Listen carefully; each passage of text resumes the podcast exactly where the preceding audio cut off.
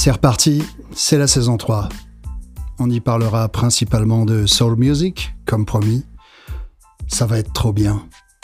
Quelques annonces rapides. Le site web va disparaître car c'est beaucoup de travail et qu'avec ses deux visiteurs et demi par mois, c'est un budget qui ne rapporte rien. Alors si vous êtes lecteur du site, sachez qu'il vit ses dernières heures.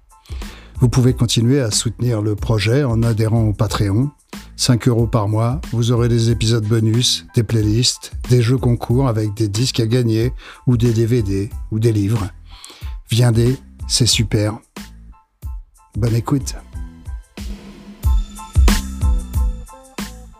Aujourd'hui, Please, Please, Please de James Brown ou les débuts de la carrière rock and roll du Godfather of Soul. Good morning, Captain. Good morning.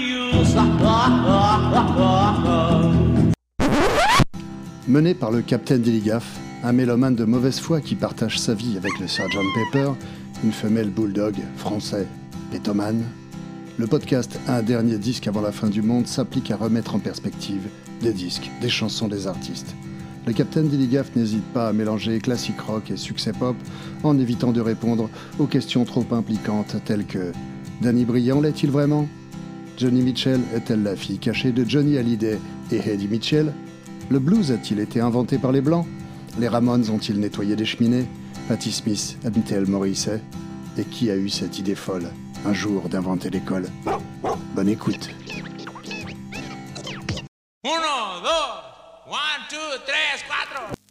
Ce podcast vous est offert grâce à la générosité de mes Patreonneurs.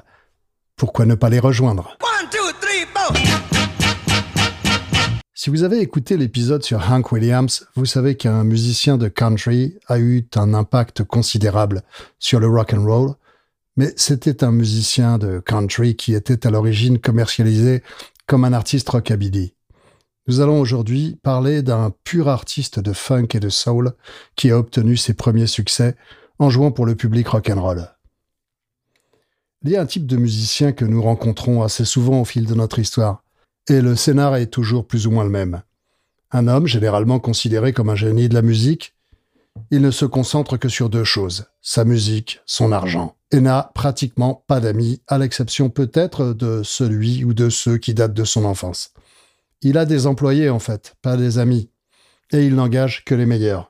Ses employés accomplissent un travail stupéfiant tout en étant traités de façon épouvantable par l'artiste. Et l'artiste s'attribue bien sûr tous les mérites alors qu'ils accomplissent la majeure partie du travail. En même temps, le travail de ses employés finit par ressembler à celui du génie qui les conduit. Et lorsqu'ils font leur propre travail sans lui, eh bien ça n'est jamais aussi bon. Le 1% qu'il ajoute fait la différence. Ses employés ne l'ont jamais vraiment aimé en tant que personne, mais ils le respectent en tant qu'artiste. Parfois à contre-coeur, et parfois ils le craignent. C'est tout mais il est aimé, voire vénéré par son public.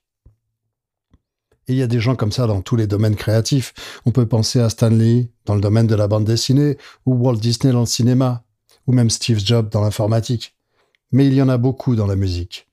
Et ils sont responsables d'une grande partie de la musique la plus influente et parfois la plus incroyable jamais créée. James Brown est quasiment l'archétype de ce type d'artiste. James Brown a eu une enfance très, très, très difficile. Sa mère a quitté son père lorsque James avait 4 ans. On raconte que le père de James Brown l'a menacé avec une arme à feu, si bien que son désir de s'enfuir semble tout à fait raisonnable, mais elle a laissé son fils derrière elle avec le tyran, et James s'est senti abandonné et trahi pendant une grande partie de sa vie.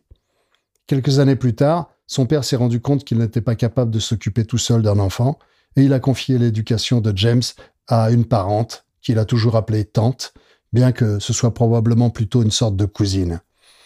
Cette tante tenait un bordel, et on peut dire sans trop prendre de risques que ce n'était pas forcément le meilleur environnement possible pour élever un enfant.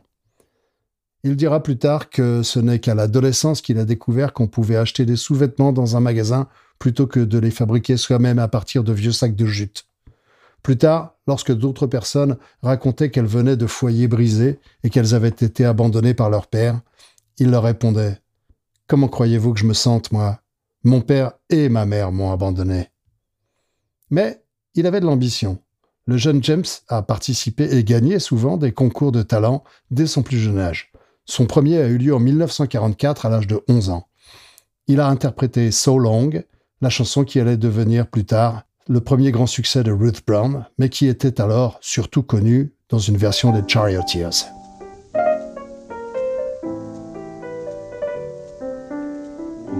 All love has seen you through its doorway. You're going your way. I'm left behind. Mm, And though I hope you'll be contented, lamented and on my mind so long. Hope we'll meet again someday. Hope that maybe then you'll say,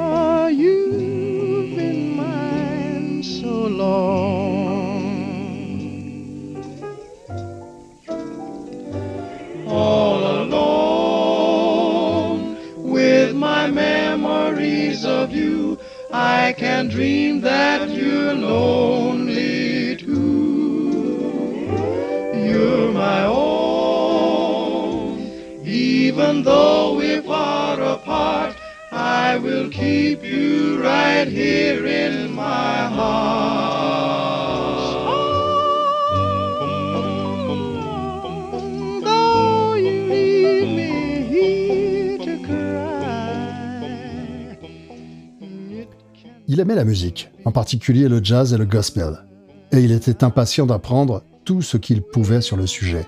La seule forme de musique qu'il n'a jamais pu vraiment aborder est le blues. Son père jouait un peu de blues, mais ce n'était pas du tout l'intérêt musical du jeune James.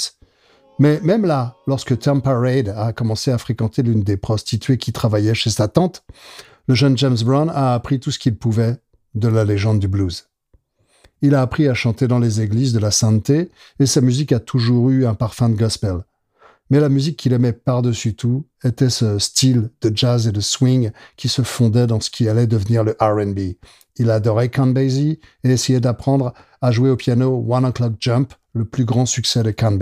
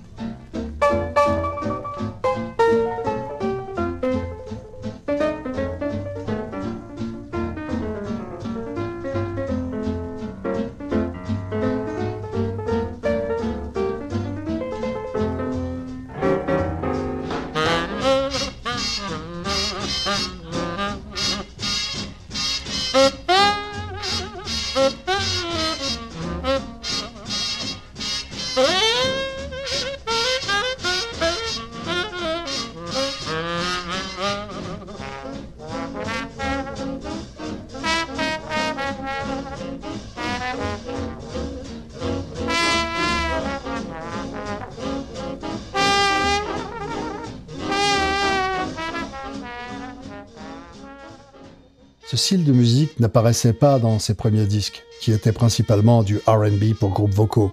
Mais si vous écoutez ces enregistrements funk beaucoup plus tardifs, ils doivent beaucoup à Basie et à Lionel Hampton. La musique pour laquelle Brown est devenu le plus célèbre est la conclusion logique du style développé par ces musiciens. Mais nous reviendrons peut-être plus tard sur l'invention du funk et sur la façon dont le funk est une forme de jazz finalement. Son véritable favori, celui qu'il a essayé d'imiter plus que tout autre, était Louis Jordan. James Brown n'a pas eu l'occasion de voir Jordan en concert lorsqu'il était enfant, mais il écoutait ses disques à la radio et le voyait très souvent dans des courts-métrages au cinéma. Et il a décidé que, plus que tout, il voulait lui ressembler. Dès qu'il a commencé à se produire dans des petits groupes en ville, il a commencé à chanter les chansons de Jordan, et en particulier Caldonia, qu'il a enregistré des années plus tard en hommage à son idole.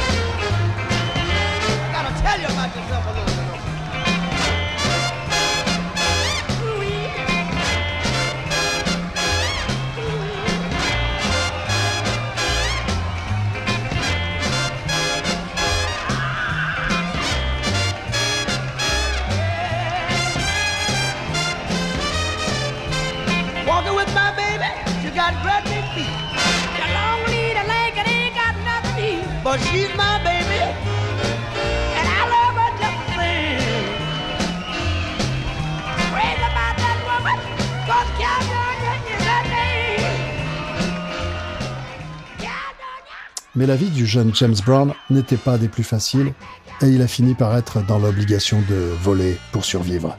Tout a commencé lorsqu'il a été puni à l'école pour ne pas s'être habillé convenablement. Il est donc allé se procurer de meilleurs vêtements, mais comme il n'avait pas d'argent. Puis il a commencé à faire de même avec ses amis. Puis il est passé à des types de vols un peu plus sérieux, notamment des voitures. Et il a fini par se faire prendre en train de voler une voiture. À l'âge de 16 ans, Brown est envoyé dans un centre de détention pour mineurs, avec une peine de 8 à 16 années. Ce qui lui vaut la plus grande chance de sa vie, il rencontre l'homme qui sera son mentor et son principal partenaire créatif pendant les 20 années suivantes. Lors d'un match de baseball entre les détenus du centre de détention et une équipe d'étrangers, dont l'un s'appelait Bobby Bird. Bird a discuté avec Brown et a découvert qu'il savait chanter. En fait, Brown avait monté un petit groupe dans le centre de détention en utilisant des instruments improvisés, et jouait souvent du piano dans le gymnase. Il avait acquis une telle réputation qu'on l'avait surnommé Music Box. Et Bird avait entendu parler de lui, même depuis l'extérieur de la prison. À l'époque, Bird dirige un groupe vocal de gospel et a besoin d'un nouveau chanteur. Il est suffisamment impressionné par James Brown pour le défendre lors d'une audience de libération conditionnelle et l'aide à obtenir une libération anticipée. James Brown allait consacrer sa vie à chanter pour le Seigneur et il n'allait plus jamais pécher. C'est promis. En tout cas, c'est le discours qu'il a tenu. Il sort du centre de détention après avoir purgé seulement trois ans de sa peine, même si l'on peut imaginer que pour un adolescent, passer trois ans de sa vie enfermé n'avait rien d'exceptionnel, surtout dans la Géorgie des années 40, à une époque et à un lieu où les gardiens blancs étaient libres de faire preuve d'une violence raciale encore plus grande qu'aujourd'hui.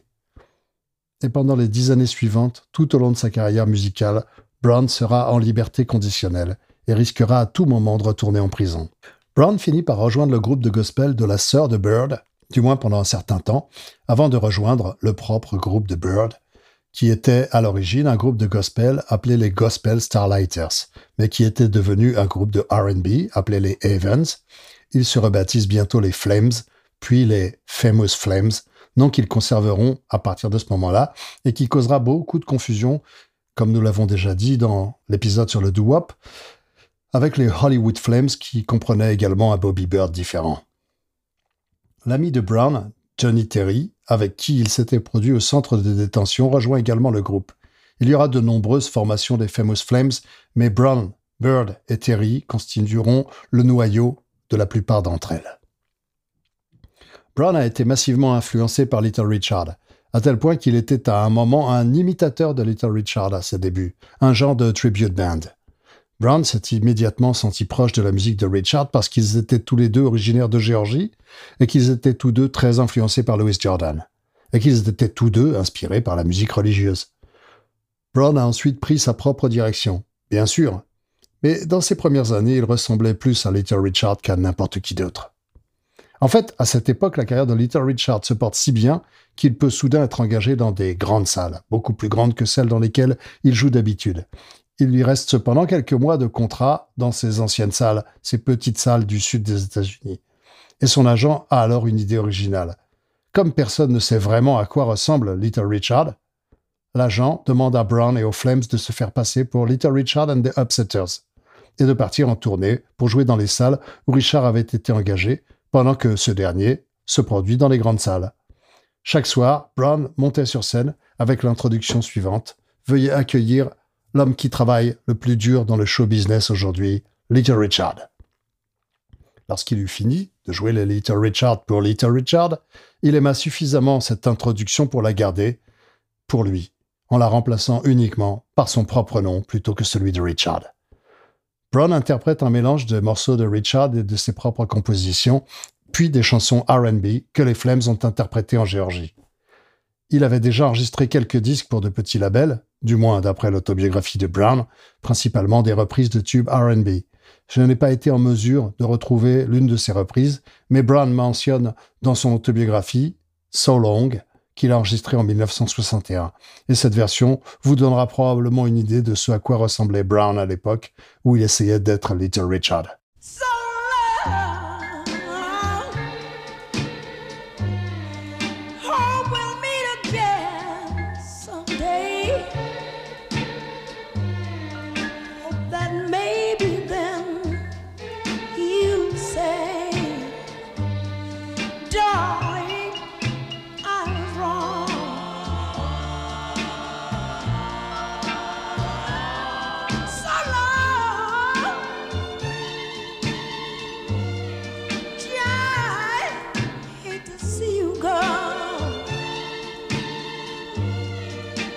L'imitation de Richard par Brown a été suffisamment bien accueillie pour que l'agent de Richard, Clint Brantley, décide de demander au groupe d'enregistrer une démo d'eux-mêmes en train de jouer leur propre composition.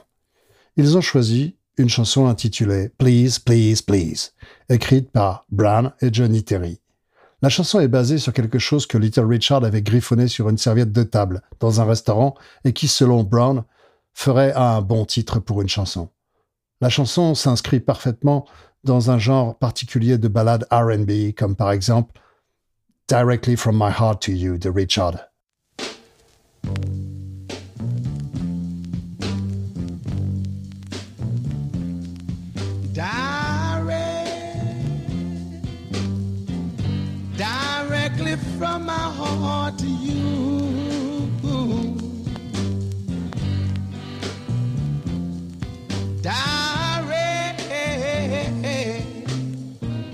Directly from my heart to you.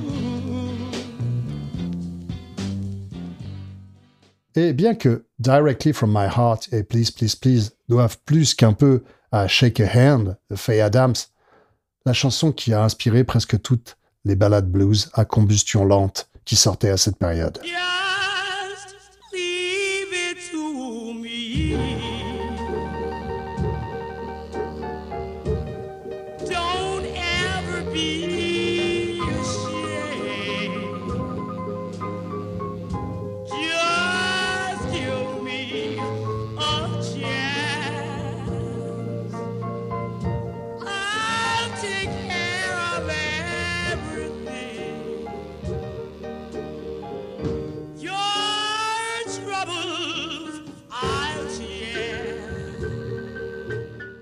Cependant, la véritable clé de la chanson est venue lorsque Brown a entendu la version des Orioles de Baby Please Don't Go de Big Joe Williams et qu'il a utilisé leur arrangement vocal d'accompagnement.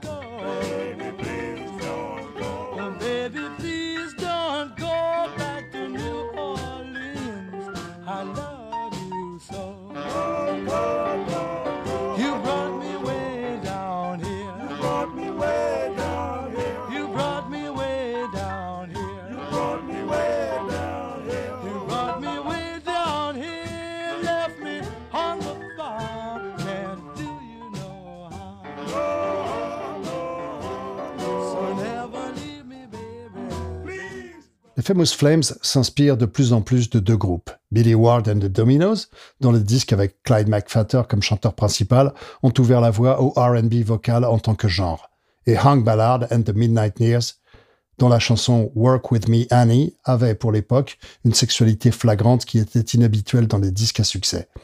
Il recherchait l'énergie et l'expression pure d'une émotion viscérale plutôt que les sons propres et sophistiqués des Platters ou des Penguins. Ils sont signés chez Federal Record, une filiale de King Record, par Ralph Bass, un vrai visionnaire.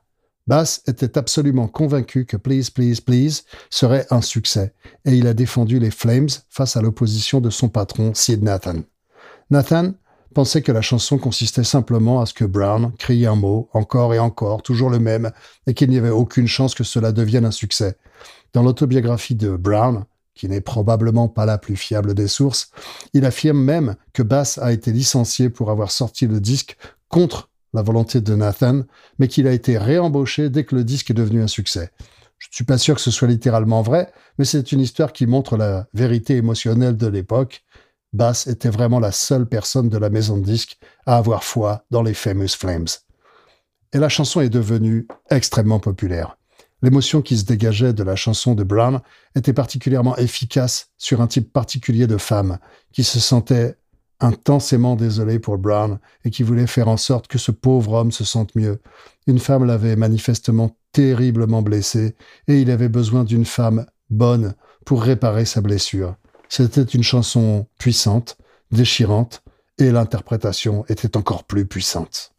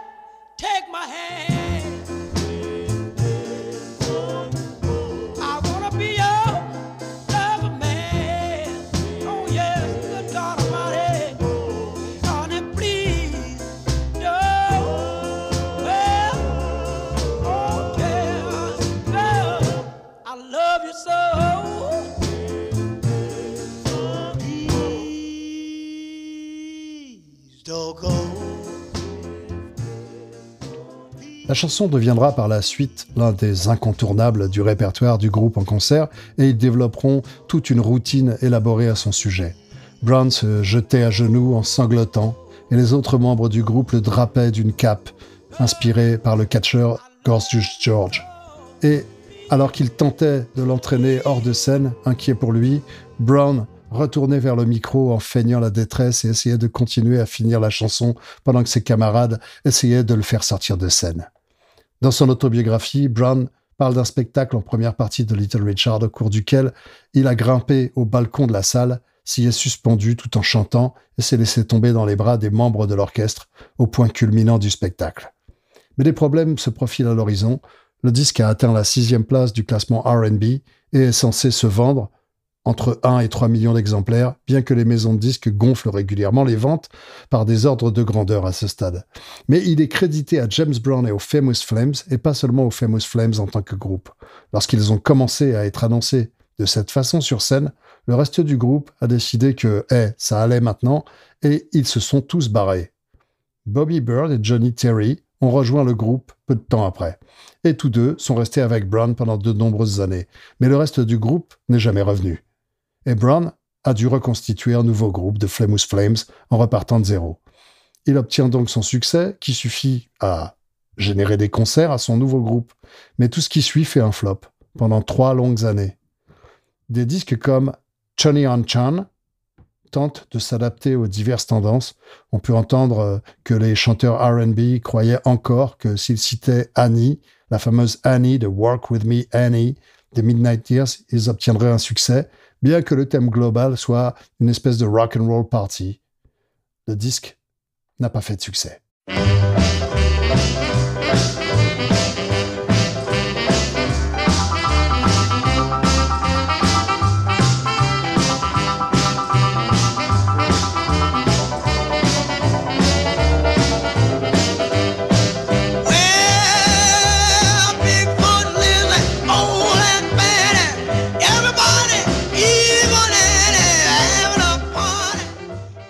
Brown et son groupe, les Flames, doivent continuer à se constituer un public à partir de rien.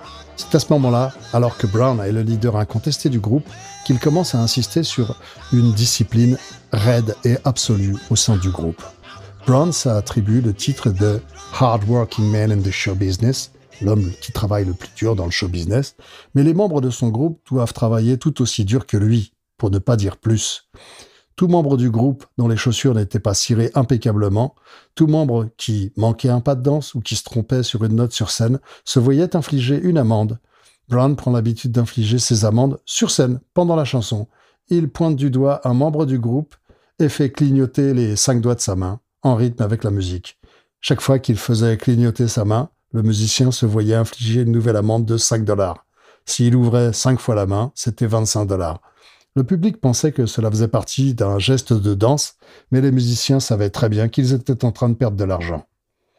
Et si le perfectionnisme de Brown frôlait la tyrannie, et la dépassait même parfois, force est de reconnaître qu'il obtient des résultats. Note de la rédaction. Ne pensez pas que j'encourage ce genre de management. Merci. Brown a su dès son plus jeune âge que son succès reposerait sur un travail acharné et une détermination sans faille. Il n'avait pas une très bonne voix, bien qu'il se soit toujours défendu d'être un chanteur, et lorsque quelqu'un lui disait Vous ne faites que grogner, il répondait Oui, mais je grogne en accord, en rythme et dans la bonne tonalité. Il n'avait pas non plus un physique qui était à la mode auprès du public noir à l'époque. Bien que je ne sois absolument pas la personne la mieux placée pour parler des teintes de peau dans la communauté noire, on s'accorde généralement à dire qu'à cette époque, les Noirs étaient plus enclins à admirer un homme noir qui avait la peau claire s'il avait des traits qui ne correspondaient pas aux stéréotypes noirs, comme, euh, je ne sais pas moi, par exemple Sam Cooke, et s'il était grand et mince. Brown était très foncé et avait des traits extrêmement africains, et il était aussi petit et trapu. Lui et son groupe doivent donc travailler 15 fois plus dur que les autres. Ils ont passé trois ans à sortir des singles sans succès et à tourner sur le Chicklin Circuit. Nous avons déjà mentionné le Chicklin Circuit en passant, mais le moment est sans doute venu d'expliquer plus en détail ce que c'est. Le Chitlin Circuit, le circuit du Chitlin, est un réseau informel de clubs et de théâtres qui s'étend à travers les États-Unis et qui s'adresse presque exclusivement à un public noir. Tout artiste noir, à l'exception d'une poignée d'artistes visant le public blanc comme Harry Belafonte ou Nat King Cole, jouait sur le, circuit, sur le circuit Chitlin. Et ce public était assez difficile à impressionner. Comme tous les publics pauvres, les spectateurs veulent en avoir pour leur argent et ne sont pas prêts à tolérer moins que le meilleur. Le pire de ces publics est celui des soirées amateurs de l'Apollo Theater à Harlem. Les spectateurs venaient préparés avec des paniers remplis de fruits pourris et d'œufs qu'ils jetaient sur scène, et aucun spectateur n'hésitait à manifester sa désapprobation. Mais en même temps, ce type de public, si vous lui donnez plus que ce à quoi il s'attend, ce public vous sera fidèle pour toujours. Et Brown s'est assuré que les Famous Flames inspire ce genre de loyauté en s'assurant qu'il travaillait plus dur que n'importe quel autre groupe sur le circuit. Et après trois ans de dur labeur, il a finalement obtenu son deuxième succès. La nouvelle chanson s'inspire de For Your Precious Love de Jerry Butler, une autre ballade à combustion lente, mais cette fois-ci plus proche du genre soul.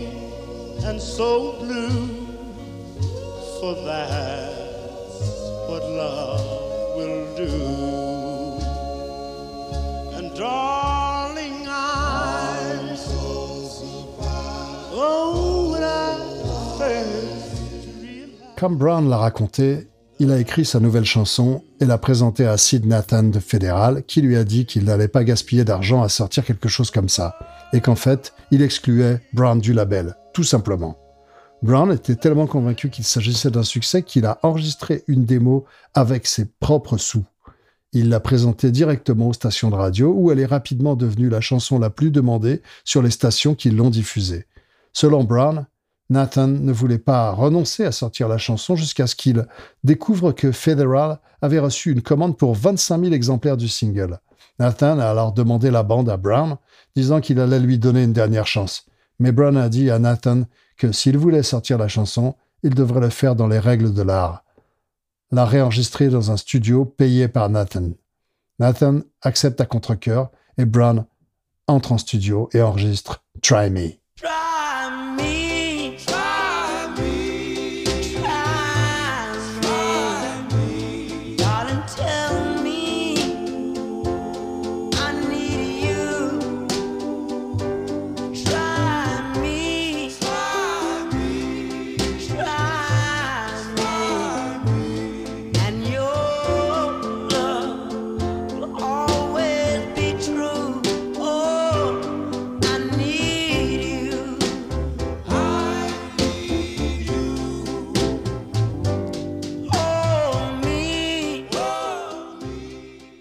Try est devenu un succès encore plus grand que Please Please Please et s'est classé en numéro 1 dans les charts RB et numéro 48 dans les charts pop.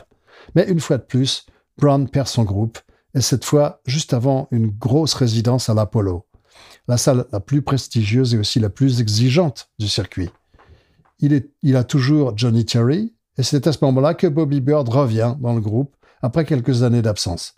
Mais il est toujours inquiet au sujet de son nouveau groupe et de la façon dont il va s'en sortir lors de cette résidence qui comprend également l'ancien groupe de Little Richard, les Upsetters, et dont la tête d'affiche est une star du blues, Little Willie John. Brown n'aurait pas dû s'inquiéter tant que ça. La nouvelle formation des Famous Flames a été suffisamment bien accueillie pour que le public soit plus impressionné par elle que par tous les autres groupes à l'affiche. Et il a donc été rapidement promu au rang de co-tête d'affiche, à la grande contrariété de Little Willie John. C'était la première fois que James Brown jouait à l'Apollo. Un lieu, un nom qui plus tard deviendrait quasiment synonyme de James Brown. Et nous reviendrons dans un épisode prochain sur la façon dont Brown et l'Apollo ont joué un rôle crucial dans la construction de la réputation de l'un et de l'autre. Mais pour Brown lui-même, la chose la plus importante de cette résidence à l'Apollo s'est produite après la fin du dernier show. Je terminerai cet épisode avec les propres mots de Brown tirés de son autobiographie à propos de cette dernière nuit. Le lendemain du jour où nous avons terminé à l'Apollo, j'étais dans ma chambre, au Teresa, me préparant pour partir pour Washington lorsque quelqu'un a frappé à la porte. Machinalement, j'ai dit entrer. Je rassemblais mes affaires sans vraiment regarder qui était à la porte. J'ai entendu la porte s'ouvrir très lentement, et puis c'est tout. Alors au bout d'une minute, quand j'ai réalisé que c'était silencieux, j'ai levé la tête. Une toute petite femme se tenait là, ni jeune ni vieille. Je ne l'avais pas vue depuis l'âge de mes quatre ans, mais quand je l'ai regardée, J'ai tout de suite su que c'était ma mère. Je ne savais pas qu'elle viendrait me voir ce jour-là ou n'importe quel autre jour. Je te cherche depuis longtemps, j'ai dit. Et je suis content de te voir. Elle s'est mise à sourire et là j'ai vu qu'elle avait perdu toutes ses dents. Tout ce que j'ai trouvé à dire, c'est Je vais te faire réparer la bouche. Elle n'a rien dit, elle a juste marché vers moi. Nous nous sommes serrés dans les bras, puis j'ai embrassé ma mère pour la première fois depuis plus de vingt ans. Please, please, please, please.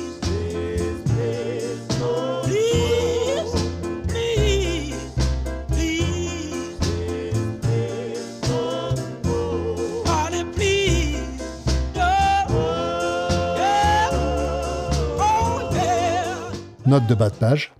Cet épisode s'appuie principalement sur deux livres. James Brown, The Godfather of Soul, de James Brown et Bruce Tucker. C'est une autobiographie écrite par la célébrité elle-même, avec tout ce que cela implique, mais une lecture très intéressante et plus intéressante que pas mal d'autres. Kill Em and Leave, Searching for the Real James Brown, de James McBride, qui est en fait un article de journalisme gonzo beaucoup plus discursif, mais qui vaut la peine d'être lu. Il existe une compilation en deux CD, The Federal and King Singles A and B's 1956-1961, qui contient tous les singles de Brown de 56 à 61.